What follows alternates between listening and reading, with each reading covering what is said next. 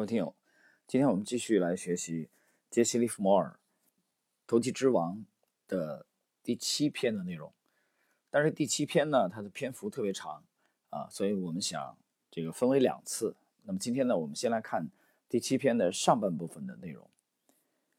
结婚的第二天，杰西·利弗摩尔就把一生的爱带到了纽约第七十六大街西八号装修豪华的家里。每个人都认为他是富人了，他为此感到十分满足。现在，他要得到他过去没有的东西：家庭、在经济界的专业地位、会员资格等等。不过，他最渴望的是傻瓜们的崇拜和尊敬。一九一八年，《时代周刊》认为，神气活现的交易者已经不复存在了。《时代周刊》在分析了事实之后，安慰读者说。新的投机者会用聪明的方式制造市场行情，但是《时代周刊》对伊夫莫尔的分析是错的。当时他很想结识吉姆·菲斯克，他在这方面的欲望比任何东西都强，他的新婚妻子都不能满足他。这个啊，翻译的这个内容啊，这方面可能有有缺失。杰西比猫还聪明。报纸对他的动机有错误的报道，但是他不动声色。实际上，他改变了自己的做事方式。他相信自己能够以交易为生。迄今为止，他靠交易致富了。他是这样想的：如果自己能进入经济界，再搞点私募基金，那么赚钱就很轻松了。因此，他后来成为了合法的经纪人。一九二零年一月二日。杰西·利弗摩尔在纽约场外证券交易所用五千美元买到了一个席位，现在他可以正大光明的交易了。然而，杰西的大部分钱并非来自交易所的交易。实际上，有少量的证据能表明，当华尔街在繁忙的交易时间忙碌的时候，他似乎从没露过面。相反，他关心的是通过联合操纵来赚钱。同时，在一九一九年。他的妻子给他生下了继承人，小杰西·利弗摩尔。考虑到做经纪人的生活成本是很高的，再抚养孩子就更难了，所以他在纽约大井沙子店洋槐草地买了一套房子。到了夏天，利弗莫尔一家就在长岛海岸享受凉爽的海风。十三英亩的洋槐草地一直延伸到水边，房子有一百多年了，是农场主的。理想房屋，不过利弗莫尔夫人对房子做了很大的改动。当她的丈夫在百老汇一百一十一号市里的办公室忙碌的时候，精力旺盛的妻子忙着重新装修、扩大和美化房子。最后，这个房子出现了什么样的变化？它成了一个大庄园。房子有两层，有二十九间房子，有十二个淋浴室，有一个带酒吧的地窖。有一个娱乐室，还有一个理发室。很明显，首先要解决房子的管道问题。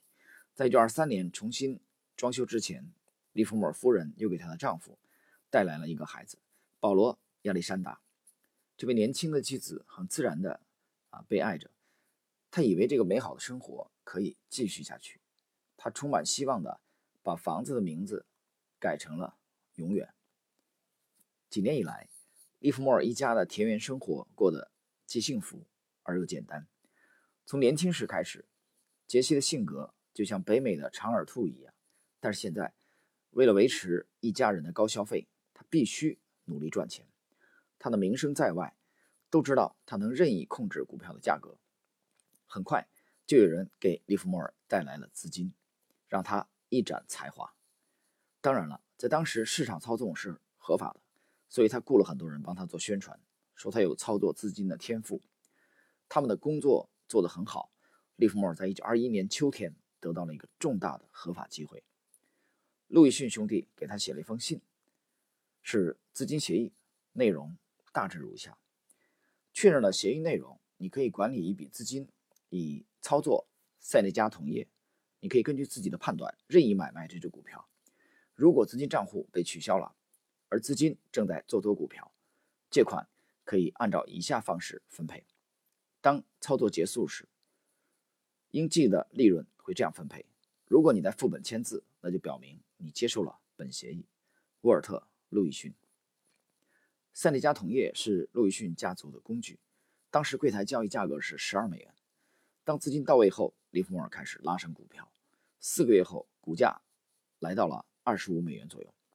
突然之间，在没有解释的情况下，路易逊取消了利弗莫尔的权利。为什么呢？是不是因为他们担心这位资金经理去偷袭他们的股票呢？没有人知道答案是什么。利弗莫尔也对塞内加同业敬而远之，似乎这只股票得了梅毒一样。一九二二年，因为杰西·利弗莫尔愚蠢的做空墨西哥彼得，听说他自己亏的钱加上伙伴们亏的钱高达八百五十万美元。啊，这个是翻译的问题啊，我我猜想这里应该是是不是做空墨西哥比索啊货币？我们继续。听说当利弗莫尔发现自己被多头严厉挤压的时候，他只好采取了认输的策略，他私了了。还有人添油加醋地说，利弗莫尔在苦苦挣扎的同时，挤时间去参加了一个人的葬礼。利弗莫尔是这样抗议的。那天我本来是要参加莉莲·罗素的葬礼，下午五点之前我一直在办公室。我计划这天和墨西哥比索的人解决这只股票。啊，墨西哥彼得，我在这个 Paul Kips 之镇看赛船。我从来没有和别人私下约会过，我不会这么做的。但是华尔街的内行人士都明白，股市操控者。不到万不得已，是不会向媒体公开真相的。杰西·利弗莫尔的做法和传奇人物罗素大叔一样。一九二二年六月，一只零售连锁店在纽约证券交易所上市，这只股票叫猪仔店。这家食品零售店的创始人是天才的克拉伦斯·桑德斯，他是一位来自孟菲斯市啊田纳西州的四十岁左右的胖子。猪仔店上市以后。股价不久就开始下跌，桑德斯坐卧不宁。他很快意识到，要想让股价保持合理的价位，必须请专业人士帮忙。于是，他借了一千万美元，塞进箱子，风驰电掣地赶到了纽约，来拜见交易所场内的交易者。狂暴的桑德斯先生雇了一位猎人去杀熊，他明智地选择了最凶猛的人。杰西·阿里斯顿·利弗莫尔，一九二二年十一月，利弗莫尔成为了桑德斯的总经理。桑德斯发动了证券交易所历史上的最后一战。当利弗莫尔开始操盘的时候，他手上只有二十万股猪仔店的股票，他不动声色地买入。一周后，利弗莫尔从公开市场买到了十点五万股，当时的股价到了三十五美元，他也管不了那么多了。到了一九二三年三月，在利弗莫尔努力的买盘推动下，股价涨到了七十美元。在这个过程中，他不但让股价翻番了，而且还帮桑德斯收集了十九万八千八百七十二股股票。利弗莫尔和桑德斯都知道空头已经被消灭了。如果桑德斯想出货，随时可以出货。桑德斯突然决定出货。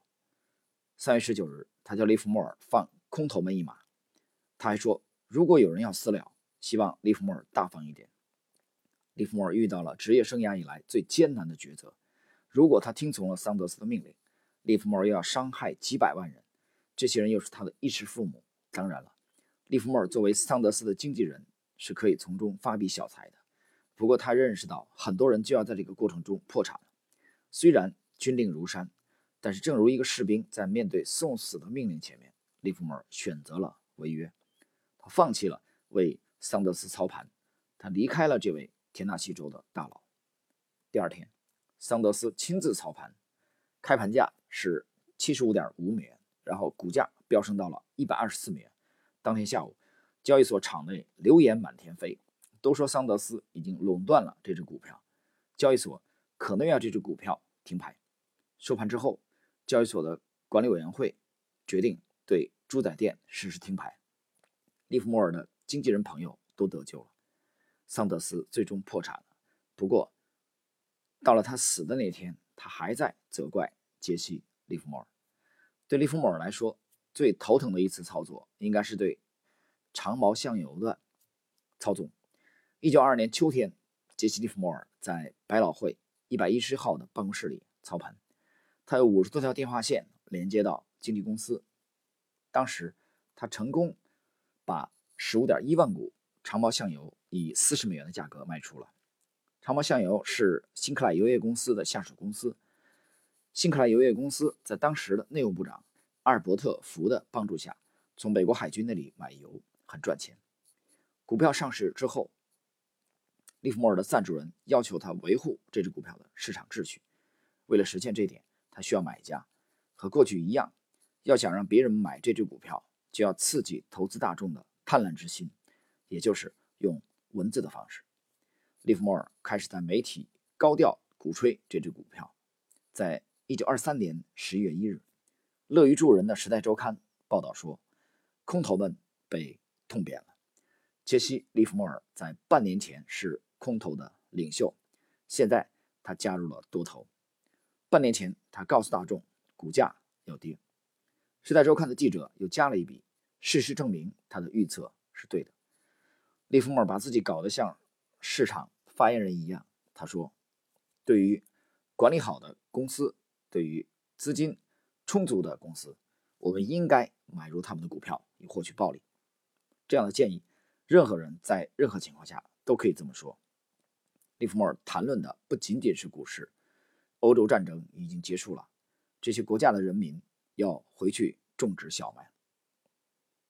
关于铁路股，有些大嘴巴的人预测今年要大涨，投资者在过去十五年亏损了三十亿，很快就能回本了。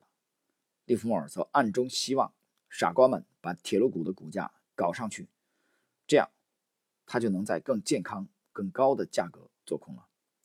有些人认为国家还是灾难不断，警告说经济可能还是不景气。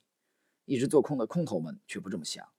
利弗莫尔先生在当时很出名，有人要请他吃饭，他还很爱国，热爱这片土地。他为当时的美国总统哈丁基金捐了。两千五百美元。